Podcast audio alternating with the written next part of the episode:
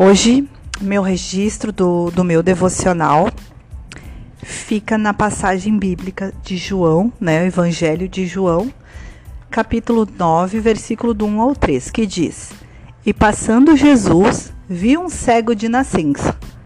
E os seus discípulos lhe perguntaram: Rabi, quem pecou? Este ou os seus pais para que nascesse cego?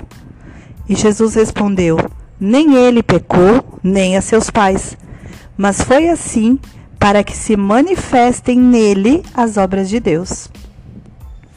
Gente, desde que eu aprendi essa passagem da, da palavra, eu passei a refletir muito é, e a compreender todas as situações, sejam boas ou ruins, do meu dia a dia.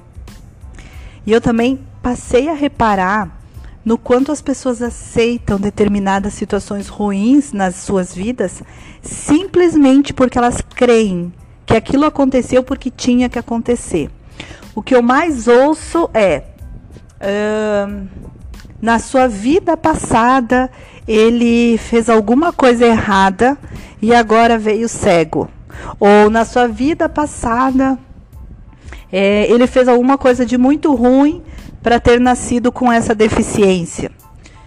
É, a Bíblia ela nos ensina que nós não tivemos vidas passadas e não existe margem para qualquer interpretação, tá? Jesus sempre deixou tudo muito claro, tanto que ele quando ele ensinava a palavra, ele ensinava por parábolas, para não correr o risco de que nós não entendêssemos a mensagem. E a Bíblia, ela deixa muito clara que nós não tivemos vidas passadas. E vamos supor que tivéssemos, tá? Vamos supor lá. Qual seria a lógica? É, qual seria a lógica do teu sofrimento de hoje se pa, pa, é, é ele, ele existir porque tu teve que pagar por algo que tu fez numa outra vida? Se Jesus, mas daí qual sentido seria de Jesus morrer na cruz para pagar os nossos pecados, para que a gente tivesse vida e vida em abundância? E quando a gente lê a palavra de Deus, é, eu digo que a ignorância ela e quando eu te falo ignorância não é para ser moralista ou, ou, xingar uma pessoa e dizer que a pessoa é ignorante. A ignorância é falta de conhecimento. Então quando a gente conhece a palavra de Deus a gente passa a conhecer o Deus. Como ele pensa como ele é enfim. E isso é o que nos dá sabedoria para saber que nós não precisamos aceitar aquilo que não está de acordo com Deus. Por quê? Se nós nascemos a sua imagem e semelhança, nós também temos e, e herdamos a terra, né? A Bíblia fala que nós herdamos a terra e que a gente é, reina sobre a terra. O é, que, que acontece?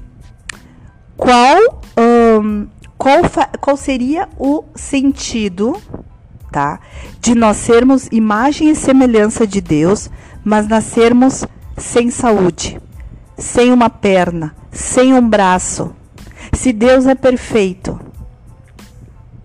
não, não são coisas que não se encaixam e esse tipo de pensamento é a forma mais covarde que uma pessoa pode trazer para si e, e assumir como verdade. Porque, sabe, acreditar em destino, acreditar que isso, que, que as coisas que acontecem na tua vida é porque é o destino, que tu morreu porque é o teu destino, que fulano morreu porque é o destino, sabe, é, aceitar as coisas ruins, aceitar o fracasso, aceitar a derrota, aceitar a pobreza, aceitar a falta de saúde, aceitar a falta de conhecimento, a falta de sabedoria, é a maneira mais covarde que uma pessoa pode manifestar. Porque ela está manifestando ali preguiça e falta de vontade de lutar. As pessoas não gostam de sacrifício. As pessoas não gostam de luta. As pessoas não gostam de dias trabalhosos.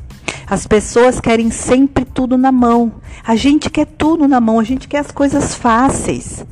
A gente quer que acordar de manhã e já acordar de bom humor. A gente não quer fazer um esforço para ficar de bom humor. A gente quer acordar milagrosamente no país das maravilhas, mas a gente não quer fazer nada, nenhum esforço para viver no país das maravilhas. Sabe? No nosso mundo fantástico. Essa que é a verdade. A gente quer tudo de graça, nem as coisas simples, e eu falo por mim. Às vezes eu digo, Deus, me ajuda que amanhã de manhã eu acorde bem disposta, com bastante. É, com o Espírito Santo manifestado, que eu possa já acordar orando, já glorificando, já louvando. Cara, caraca! Como é que eu, que já sei tanto da palavra, que já tenho tanto de Deus, já tenho tantas experiências, já conheço tanto de Deus, como é que pode eu fazer um pedido desses a Ele? Eu tenho que saber que o meu primeiro pensamento de manhã tem que ser: eu preciso, se eu não estou bem, se eu não acordei glorificando a Deus, se eu não acordei com meu espírito alegre, eu preciso fazer algo, eu preciso fazer um esforço e alegrar o meu coração, alegrar o meu espírito, louvando a Deus, glorificando a Deus. Então a gente não gosta, a gente quer tudo muito na mão. E a gente acredita que a felicidade está nisso. Mas eu posso garantir que querer tudo perfeitamente no seu lugar e que tudo dê certo na sua vida só demonstra sua preguiça, covardia e falta de vontade de elevar a sua existência, a existência a um conhecimento e experiências maiores. Nós somos seres feitos para a guerra. A Bíblia diz que no céu existe um exército. Exército é para quê? É para ir para a luta. É para ir para a luta e é para vencer, porque quando a gente está com Cristo, a gente vence. Não existe derrota quando a gente está com Cristo. Não existe. Se tu está com uma doença, tu vence. Se tu está com qualquer problema com Cristo, tu vence. Só que tu precisa lutar. Tu precisa se esforçar para que isso aconteça. Mas costumamos querer vencer as guerras sentadas, sentados no sofá, vendo todo tipo de futilidade e bobagem que descaracteriza a nossa essência de guerreiros que Deus pôs em nós, no nosso âmago.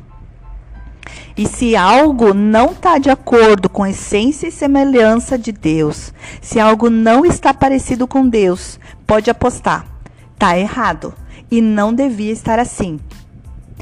E se não está conforme Deus, uh, se não está conforme Deus, algo precisa ser feito para se tornar, para tornar a ser parecido com Deus. Se te falta saúde, entenda que você foi feita a imagem e semelhança de Deus e por isso a saúde deve estar em você.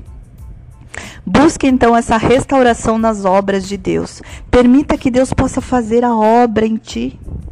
Permita que Deus possa fazer a obra na, na, na naquela pessoa é, que você vê que tem algo de errado nela.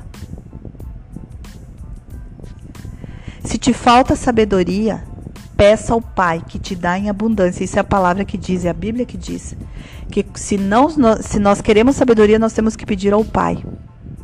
Peça ao Pai que te dá em abundância e de bom grado.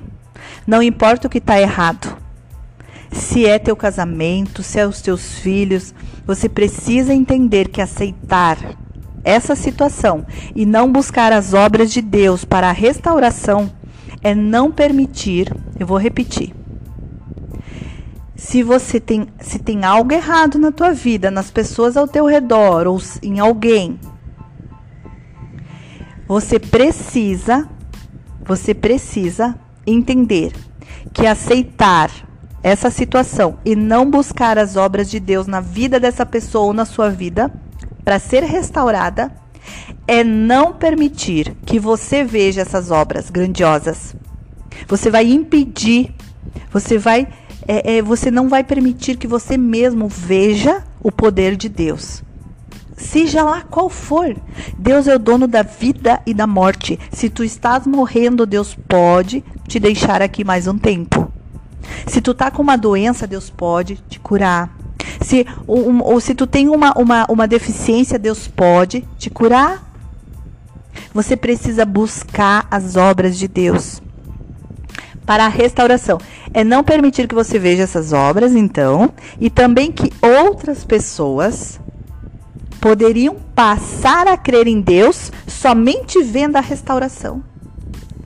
Então, são muitas, inúmeras pessoas que são prejudicadas, que elas acabam que não conhecem a Deus, porque o nosso coração é duro. Explicar para uma pessoa que Deus existe e explicar que Deus tem um, um, um, um, trabalho gigantesco aqui na Terra é muito difícil, sabe por quê? Porque como o nosso coração é duro e a gente só enxerga coisa ruim, e a gente está cheio de coisa ruim, ou a gente está cheio de coisa ruim dentro de nós, ou cheio de futilidade. Ou cheio de futilidade e de bobagem. Então é muito difícil. Então o que, que acontece? Quando a gente permite que as obras do Senhor nos cure, nos transforma, faça grandes milagres na nossa vida, as pessoas veem, a nossa fé aumenta, né? A gente passa a ter uma outra visão da vida. A gente passa a ser realmente feliz, porque tu sabe que, que o Deus que tu tem e também outras pessoas passam a crer em Deus somente porque vê o, o, a, a transformação, a restauração na vida dessas pessoas. Isso se chama responsabilidade com o reino de Deus. Isso te torna muito especial para Deus. E se ele já cuida de você, mesmo quando você não faz o que lhe agrada, imagina se você tomar atitudes, se tu tiver atitudes que permitem que Deus possa fazer seu trabalho aqui na terra. Imagina o quão especial você será. Sabe o que acontece quando a gente conhece Deus profundamente, minuciosamente, com todo amor e carinho e paixão? Sabe quando a gente se apaixona por Cristo a ponto de tudo, tudo, a gente querer é, mostrar a Ele, viver com Ele o tempo todo?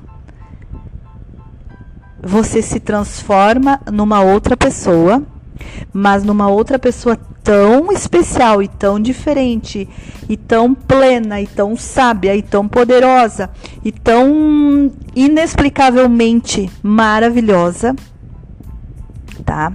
Que você não faz ideia. Não faz.